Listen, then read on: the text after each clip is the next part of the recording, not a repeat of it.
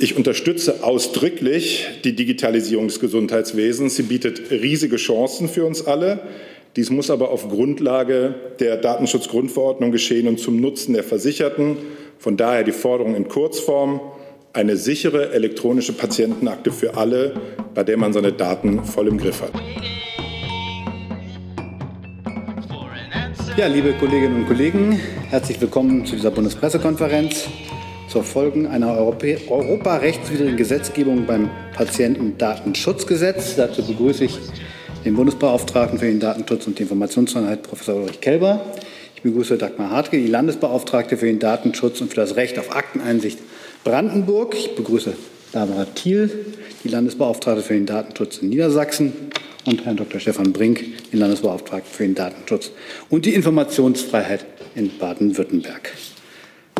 Herr Kelber. Fangen an. Bitte schön. Ja, vielen Dank, Herr Feldhoff. Meine sehr geehrten Damen und Herren, ich möchte Sie heute über die Folgen der Gesetzgebung beim Patientendatenschutzgesetz oder kurz PDSG informieren, dass ich mich zusammen mit meinen Kolleginnen und Kollegen aus den Ländern noch im laufenden Gesetzgebungsverfahren an Sie wende, zeigt, für wie schwerwiegend wir die Lage einschätzen. Ich habe während der gesamten Entstehung des Gesetzentwurfs wiederholt und eindringlich auf die Einhaltung der seit vielen Jahren bekannten und vereinbarten Datenschutzanforderungen gedrängt. Umso unbefriedigender ist das Ergebnis in einigen wichtigen Punkten. Wenn das PDSG im nächsten Monat dem Bundesrat unverändert passieren sollte, sind die gesetzlichen Krankenkassen in Deutschland dazu verpflichtet, ab dem 1. Januar 2021 eine elektronische Patientenakte anzubieten. Solange die Kassen dabei nur die Vorgaben des PDSG umsetzen, werden sie damit gegen die Europäische Datenschutzgrundverordnung verstoßen. Als äh, Bundesbeauftragter für den Datenschutz kann ich richtigerweise und selbstverständlich dem Gesetzgeber keine Vorgaben machen und keine Gesetze korrigieren. Das ist ja zum Teil eingefordert worden in der Öffentlichkeit. Ich kann und muss aber einschreiten, wenn bei Stellen, die meiner Aufsicht unterliegen, Datenverarbeitungsvorgänge gegen geltende Datenschutzvorschriften verstoßen, insbesondere die europaweit verbindliche Datenschutzgrundverordnung. Ich möchte Ihnen deshalb nicht nur meine Kritik an einzelnen Regelungen im PDSG zur elektronischen Patientenakte darlegen, sondern auch meine beabsichtigtes Vorgehen gegenüber den 65 bundesweit agierenden gesetzlichen Krankenkassen, die meiner Aufsicht unterliegen. Diese haben zusammen rund 45 Millionen Versicherte. An den Regelungen des PSG an seiner jetzigen Form zur elektronischen Patientenakte habe ich zwei Hauptkritikpunkte. Erstens, das Zugriffsmanagement bietet nur eine unzureichende Kontrolle der Versicherten über ihre Daten. Das PDSG sieht für das Jahr 2021 keine Steuerung auf Dokumentenebene vor. Erst 2022, also ein Jahr nach Einführung, sollen dokumentengenaue Einstellungen möglich sein. Das gilt aber selbst dann nur für Nutzerinnen und Nutzer von geeigneten Endgeräten, wie Mobiltelefonen oder Tablets. Konkret bedeutet das, dass Versicherte, die kein sogenanntes Frontend nutzen können oder wollen, dauerhaft keine ausreichende Kontrolle über ihre Daten haben werden. Stattdessen werden sie zu einer Wahl zwischen Extremen gezwungen. Entweder kann jede von ihnen autorisierte Stelle, Ärzte, Kliniken sämtliche in der elektronischen Patientenakte enthaltenen Informationen einsehen oder überhaupt keine. Alternativ können Sie nur eine dritte Person mit der Wahrnehmung einer dokumentengenauen Einstellung beauftragen. Diese Einschränkung der Kontrolle der Betroffenen über ihre Daten ist nicht hinnehmbar.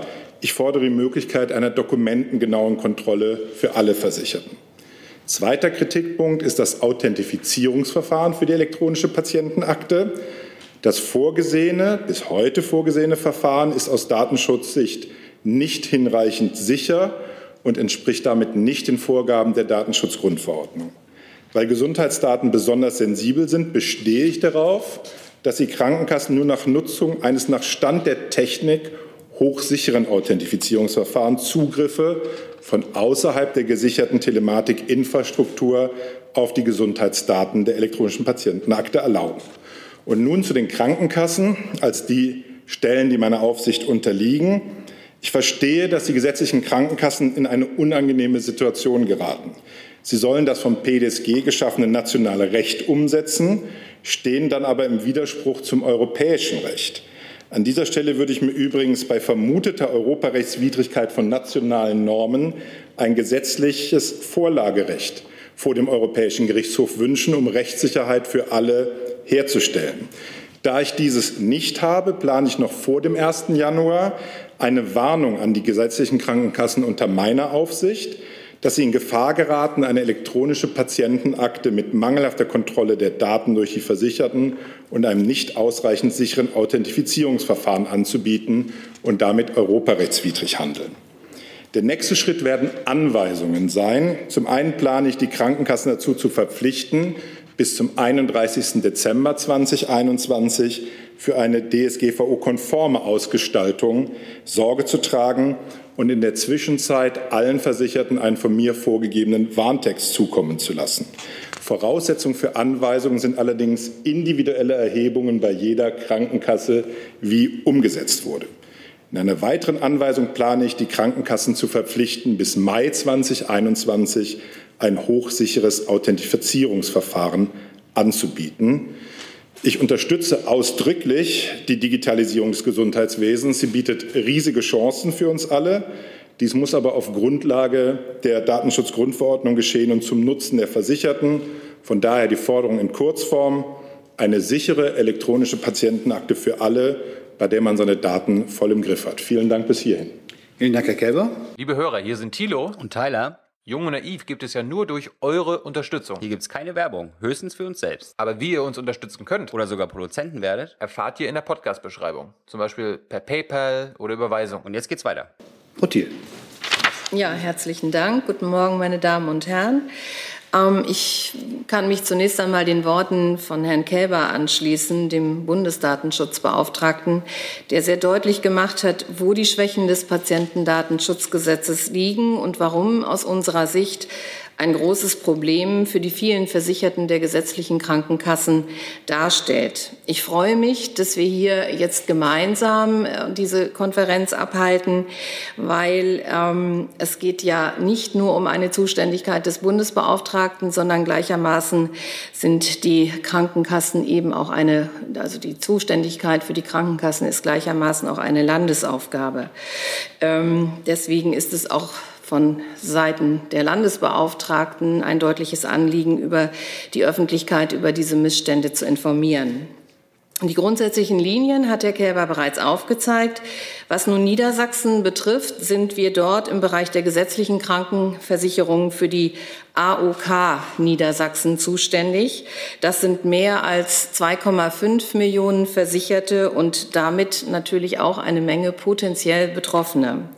In Gesprächen hat uns die AOK Niedersachsen mitgeteilt, zusammen mit dem AOK Bundesverband daran zu arbeiten, bereits ab dem 01.01.2021 ein feingranulares Zugriffskonzept anbieten zu können. Das wäre natürlich die Lösung. Allerdings wird es laut Gematik wohl nicht möglich sein, dieses auch rechtzeitig in die gesicherte Umgebung der Telematikinfrastruktur zu implementieren. Damit steht die Krankenkasse oder stehen alle Krankenkassen letztlich vor einem Dilemma. Entweder sie erfüllen die Vorgaben der DSGVO, der Datenschutzgrundverordnung, oder aber die des Patientendatenschutzgesetzes. Damit wird auch deutlich, dass das grundsätzliche Problem im Gesetzgebungsverfahren liegt. Der Gesetzgeber hätte die Einführung der elektronischen Patientenakte unter die Bedingung stellen müssen, dass die datenschutzrechtlichen Vorgaben eingehalten werden können. Ich würde ganz gerne in diesem Zusammenhang noch ein paar Worte zu den Befugnissen sagen, die uns die DSGVO ganz grundsätzlich an die Hand gibt. Diese Befugnisse finden sich in Artikel 58 Absatz 2 und dort ist eine lange Liste von Befugnissen bzw. Abhilfemaßnahmen enthalten, welche die Aufsichtsbehörden ergreifen können. Herr Kälber hat von der Warnung gesprochen. Sie soll einen Verantwortlichen warnen, dass ein beabsichtigter Verarbeitungsvorgang voraussichtlich gegen die Datenschutzgrundverordnung verstößt. Diese Maßnahme ist also präventiv zu verstehen. Die Verwarnung kommt zum Zuge, wenn der Verantwortliche mit einer Verarbeitung Einleitung bereits gegen die Datenschutzgrundverordnung verstoßen hat. Und die Anweisung, die Herr Kälber ebenfalls erwähnt hat, ähm, ist in Buchstabe D des Paragraphen 58 Absatz 2 enthalten. Danach können wir Aufsichtsbehörden Verantwortliche anweisen, Verarbeitungsvorgänge gegebenenfalls auf eine bestimmte Weise und innerhalb eines bestimmten Zeitraums in Einklang mit der DSGVO zu bringen. Ähm, wir haben außerdem die Möglichkeit, ganz grundsätzlich Geldbußen zu verhängen, aber das kommt nach meiner Sicht in diesem speziellen Fall nicht in Betracht. Die AOK Niedersachsen ist eine Körperschaft des öffentlichen Rechts.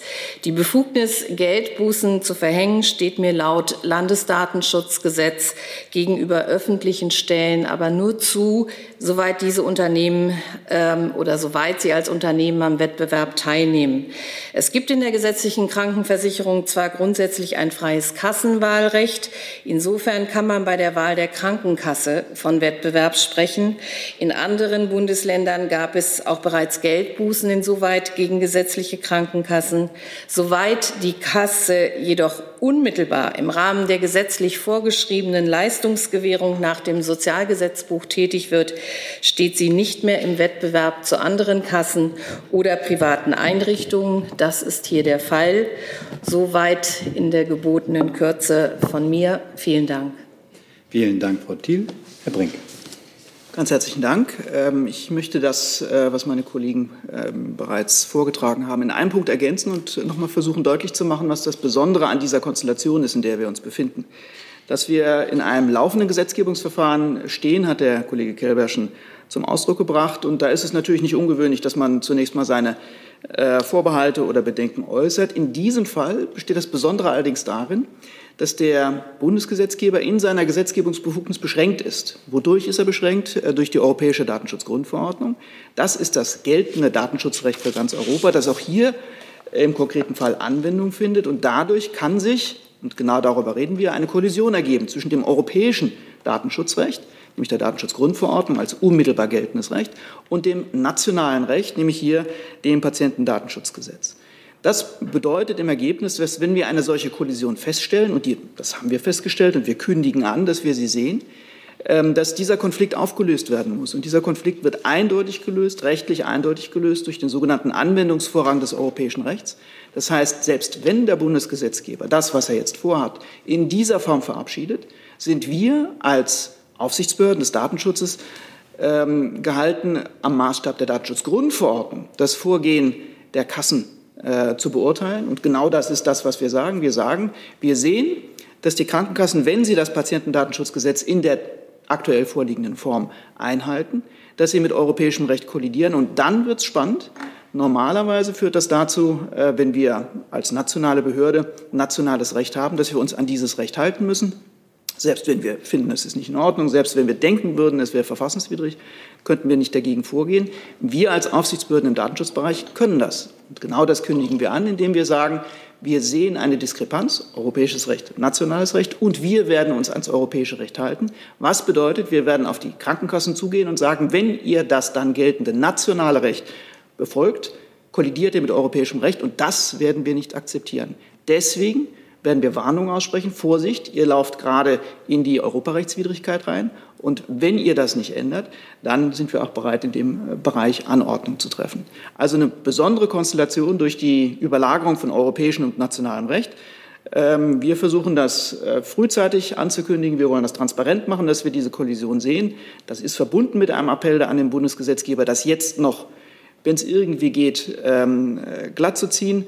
Wenn es nicht tut, kündigen wir an, wie wir uns gegenüber den Krankenkassen verhalten werden. Auch das, letzter Satz von mir, in einer Konstellation, wo es uns als Datenschützer nicht darum geht, in irgendeiner Form ähm, uns ähm, negativ oder zweifelnd aufzustellen gegenüber Digitalisierung, gegenüber dem Fortschritt, den wir auch im Gesundheitswesen sehen und brauchen. Wir sehen auch als Datenschützer in der Digitalisierung des Gesundheitswesens eine eminente Chance. Wir nutzen die in den Ländern ganz intensiv. Sie haben das vielleicht mitverfolgt. Fernbehandlungsverbot ist gefallen. In Baden-Württemberg haben wir Angebote wie DocDirect, also Videosprechstunden, E-Rezept und ähnliches. Datenschutz und Digitalisierung passen auch im Gesundheitswesen zusammen. Man muss aber eben dafür sorgen, dass das abgestimmt wird und nicht im Ergebnis miteinander kollidiert. Deswegen unser Appell. Vielen Dank. Vielen Dank, Herr Brink. Frau Hartke. Ja, vielen Dank. Ich möchte mich meinen Vorrednern anschließen und mich bei Herrn Kelber bedanken, dass er diese Initiative gestartet hat. Denn ich glaube, es ist sehr wichtig, dass wir Datenschutzbeauftragte Deutschlands zeigen, dass wir hier auch bereit sind, gemeinsam zu handeln und gemeinsam für die Sicherstellung des Datenschutzes zu sorgen. In Brandenburg bin ich für drei Krankenkassen zuständig, darunter eine Krankenkasse, die eine Dreiländer-Krankenkasse ist. Das ist die AOK Nordost. Und insofern habe ich auch ein großes Anliegen, einen größeren räumlichen Bereich hier zu vertreten. Ähm, ein Punkt, der mir sehr wichtig ist, ich werde mit den Krankenkassen noch einmal Gespräche führen, um mich auch für äh, meine Krankenkassen abzusichern, wie weit die Möglichkeit ist, ähm, die datenschutzrechtlichen Vorgaben umzusetzen. Gehe aber inzwischen davon aus, dadurch, dass die Gematik klargestellt hat, eigentlich ist es nicht möglich, dass auch meine Krankenkassen mir nicht sagen können, sie werden in der Lage sein, am 1. Januar 2021 die datenschutzrechtliche Umsetzung sichergestellt zu haben. Ein Punkt, auf den ich hier gerne noch hinweisen möchte, sind Betroffenenrechte. Das sind die Rechte für die Bürgerinnen und Bürger, Informationen zu bekommen. Die Datenschutzgrundverordnung äh, ist da sehr klar und deutlich. Sie wünscht sich, dass die Bürgerinnen und Bürger über die Datenverarbeitung präzise und in einfacher Sprache informiert werden. Das sieht auch der Gesetzesentwurf vor. Allerdings greift in so einer Situation, wo ein Gesetz an den Staat gebracht wird, und gerade die Datenschutzrechte noch gar nicht komplett umgesetzt sind, natürlich etwas kurz, wenn ich zwar über die Mängel berichte, aber nicht weiter aufzeige, was das für die Bürgerinnen und Bürger bedeuten kann. Deswegen ist, glaube ich, die Vorgehensweise, die Herr Kerber vorgeschlagen hat, sehr wichtig. Wenn wir warnen und dann im nächsten Jahr kontrollieren, was umgesetzt ist, auch dafür Sorge zu tragen, dass die Bürgerinnen und Bürger, die sich freiwillig entscheiden, bereits zum Januar oder auch etwas später diese elektronische Patientenakte nicht datenschutzgerecht zu nutzen, dass sie präziser informiert werden, nicht einfach nur über Verarbeitungsvorgänge, sondern eben auch über Folgen der Nutzung, denn äh, sie nicht datenschutzgerecht zu nutzen, kann auch später noch Auswirkungen haben, weil Daten, die ich einmal in der Breite preisgebe, kaum zurückholbar sind. Ähm, sie haben ja gehört, dass die Bürgerinnen und Bürger keine Möglichkeit haben, die Zugriffe auf ihre Patientendaten zu begrenzen und zu entscheiden, dass vielleicht nur ein Spezialist äh, von dem Hausarzt, also die Daten eines Spezialisten vom Hausarzt eingesehen werden können, beispielsweise des Kardiologen, sondern der Hausarzt dann die komplette elektronische Patientenakte ähm, eben bekommt. Und ich denke mal, das zeigt, dass wir in der Zukunft auch noch Probleme haben werden. Ähm, das Vorgehen ähm, ist abgesprochen, dass wir im nächsten Jahr also Anordnungen, Anweisungen geben werden. Das ermöglicht es auch, zu Klagen zu kommen, denn ich denke schon, dass wir eine europarechtliche Klärung dieser Frage brauchen. Und äh, ich würde mir wünschen, dass durch die Aktivitäten jetzt vielleicht noch mal Gespräche angestrengt werden können, dass wir noch einmal in Gespräche zu einem datenschutzgerechten zu, ähm, zu einer datenschutzgerechten Umsetzung kommen. Was uns auch noch sehr wichtig ist, das werde ich in Brandenburg auch tun. Ich werde mich an mein Bund Gesundheits Landesgesundheitsministerium wenden, denn der Bundesrat wird ein letztes Mal sich mit dem Patientendatenschutzgesetz am 18. September befassen. Es ist ein Einspruchsgesetz, das heißt, er muss nicht zustimmen, aber er kann sich noch entscheiden, den Vermittlungsausschuss anzurufen. Ich fände angesichts auch der sehr klaren Positionierung des Bundesrates hinsichtlich der Mängel dieses Gesetzes ist nur folgerichtig, wenn der Bundesrat das auch tun würde. Wir werden unser Landesministerium bitten, sich dafür einzusetzen. Und ich gehe auch davon aus, dass die Datenschutzkonferenz ähm, in dieser Hinsicht noch einmal an den Bundesrat herantreten wird, um alles uns Mögliche zu tun, dass die Bürgerinnen und Bürger dann auch eine datenschutzgerechte elektronische Patientenakte bekommen werden. Dankeschön. Vielen Dank. Dann kommen wir zu Ihren Fragen. Wir fangen da drüben an, Kollegin. Da sind wir, glaube ich.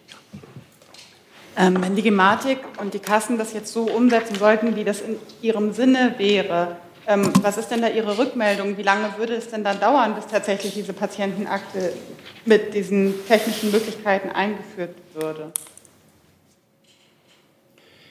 Also wir sind natürlich in Gesprächen mit der Gematik, auch darüber, ähm, auch in dieser Woche, nachdem meine Kollegen aus den Ländern berichtet hatten, dass es dort tatsächlich Krankenkassen gibt, die gerne ähm, über die Vorgaben des Patientendatenschutzgesetzes schon hinausgegangen wären, zumindest für diejenigen, die mit einem geeigneten Gerät und einem Frontend äh, darauf zugreifen wollen, nämlich schon die dokumentengenaue Steuerung oder feingranular, wie immer verwendet wird, ähm, ist uns von der ähm, Gematik tatsächlich bestätigt worden, dass solche ähm, über diese Regelung hinausgehenden Akten derzeit nicht in den System angebunden werden können. Das heißt, der 1. Januar 2021, selbst wenn es fertige ähm, Angebot der Krankenkassen gäbe, wäre sicherlich nicht ein Stichtag.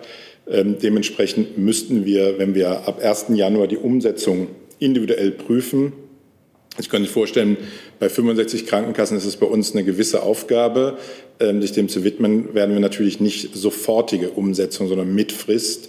Deswegen ähm, vorhin meine Aussage, dass ich in meinem Bereich plane, ähm, einzufordern, dass es dann auch tatsächlich am 01.01.2022 zur Verfügung steht. Das ist Plan nach Gesetz für allen mit Frontend, aber die Weisung wäre es, für alle herzustellen, also auch Menschen, die nicht mit einem äh, mobilen Endgerät außerhalb der Telematikinfrastruktur darauf zugreifen wollen. Dafür war ursprünglich in dem Gesetzentwurf mal die Idee der Kassenterminals ähm, enthalten. Also die Kassen müssen einen Zugang anbieten. Das muss sich jetzt nicht wie ein Geldautomat vorstellen. Das können sowohl stationäre äh, Angebote sein, das können aber auch an die Telematikinfrastruktur angebundene Tablets, zum Beispiel in einer Arztpraxis sein. Ähm, das wäre eine solche Umsetzung. Ich höre, dass in Sachsen die entsprechenden Krankenkassen ein solches Angebot freiwillig einrichten wollen über das äh, PDSG hinaus. Und eine allerdings noch nicht verifizierte Zahl ist, dass die Kosten dafür, damit wir das auch vielleicht mal aussprechen, bei 30 Cent pro Versicherten und Jahr liegen, die die Krankenkassen für dieses Angebot erwarten. Dann habe ich eine Frage online von Herrn Klöpfer von Xmedia. Äh, wie sind die Gespräche mit dem Gesetzgeber verlaufen? Warum ist dieses Gesetz nicht in der Ressortabstimmung schon gestoppt worden? betrifft mich jetzt, glaube ich, die, die Frage wieder. Also wir führen sehr viele Gespräche. Das BMG kommt zu frühen Zeitpunkten auf uns zu. Auch über die normale Ressortbefassung hinaus finden viele Gespräche statt. Allerdings dort sind wir beratend. Das heißt, wir machen Hinweise, wir empfehlen, wir stellen Forderungen auf, was ähm, die Bundesregierung in einen Kabinettsentwurf schreibt und was nachher der Deutsche Bundestag beschließt, äh, steht in deren Verantwortung. Wir erwähnen halt jetzt die Punkte, bei denen wir der Meinung sind, dass die Nichtumsetzung unserer Empfehlungen zu einer Europarechtswidrigkeit äh, dann der daraus folgenden Datenverarbeitungen führt. Eine weitere Frage online von Frau Broll vom Gesundheitspolitischen Informationsdienst. Stimmen auch die anderen Landesdatenschutzbeauftragten mit Ihnen überein? Sie sitzen jetzt ja hier, was die Länder angeht, nur zu dritt. Mhm. Wer will? Oder Frau Schiedel? Ich, ich, kann gerne anfangen. Natürlich stimmen wir mit Herrn Kälber überein, sonst säßen wir hier nicht gemeinsam am Tisch. Ich denke, es ist unser gemeinsames Anliegen und äh, Herrn Kälber gebührt der Dank, im Gesetzgebungsverfahren eben die Arbeit geleistet zu haben, die Kritik umfassend geäußert zu haben. Aber es ist unser gemeinsames Anliegen, ähm, den Bürgerinnen und Bürgern den Datenschutz sicherzustellen. Und es ist auch unsere gesetzliche Aufgabe. Deswegen nutzen wir zu diesem Zweck auch die Öffentlichkeitsarbeit, um zu erreichen, dass sich noch etwas bewegt. Ich würde das gerne ergänzen wollen. Also Sie haben ja zu Recht gesagt, es sitzen hier drei Landesbeauftragte. Insgesamt haben wir aber 16 Bundesländer, das heißt, es fehlen 13. Und ähm, so wie ich den Eindruck habe, wird in den einzelnen Bundesländern noch darüber nachgedacht, äh, auch vor dem Hintergrund noch zu führender Gespräche mit den jeweiligen Krankenkassen, ob und inwieweit Warnungen beziehungsweise dann die schon erwähnten Anweisungen ausgesprochen werden. Dann habe ich noch eine Frage von Frau Mittelbeck äh, vom Ärzte-Nachrichtendienst. Betrifft die Kritik an dem Authentifizierungsverfahren genau den gleichen Punkt, den bereits der Chaos Computer Club vor rund neun Monaten kritisiert hat?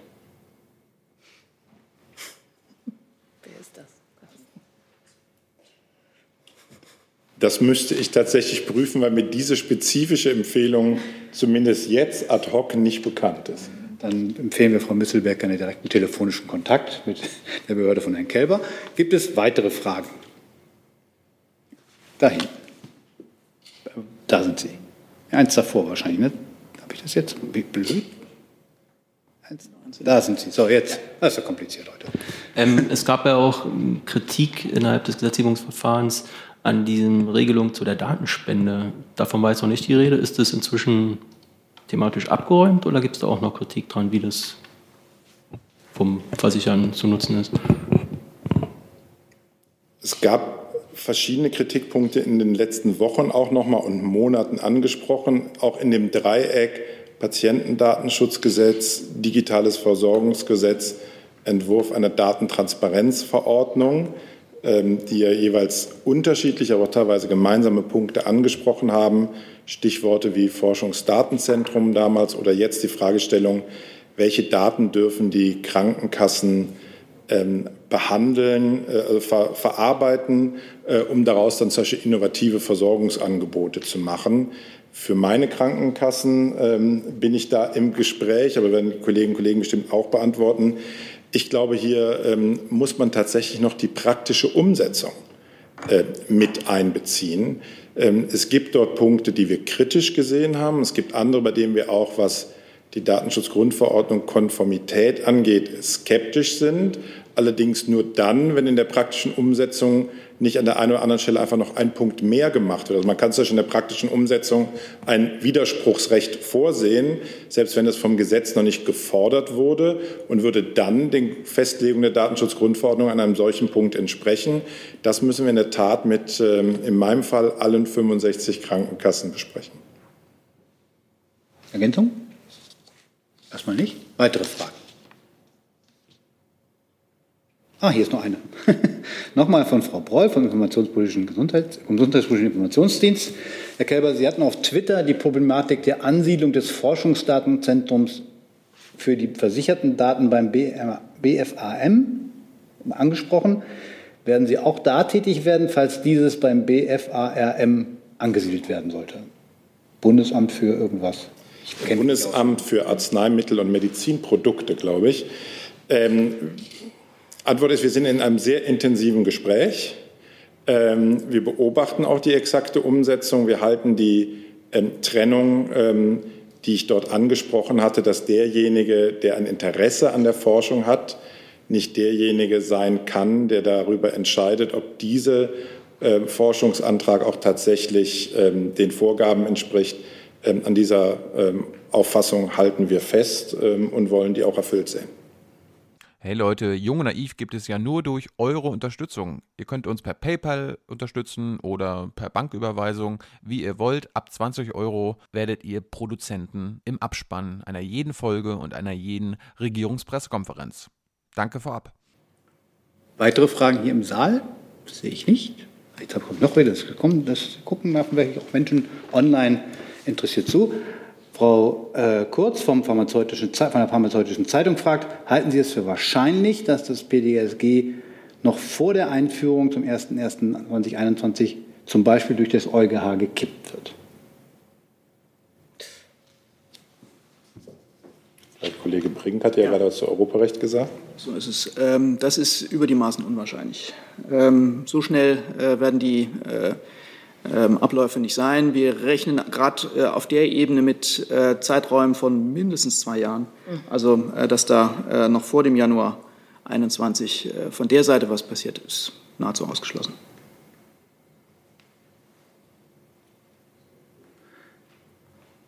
So, noch eine Chance für eine Nachfrage. Die sehe ich jetzt nicht. Dann bedanke ich mich. Ich wünsche einen schönen Tag. Ja, Vielen Dank. Bis zum nächsten Mal.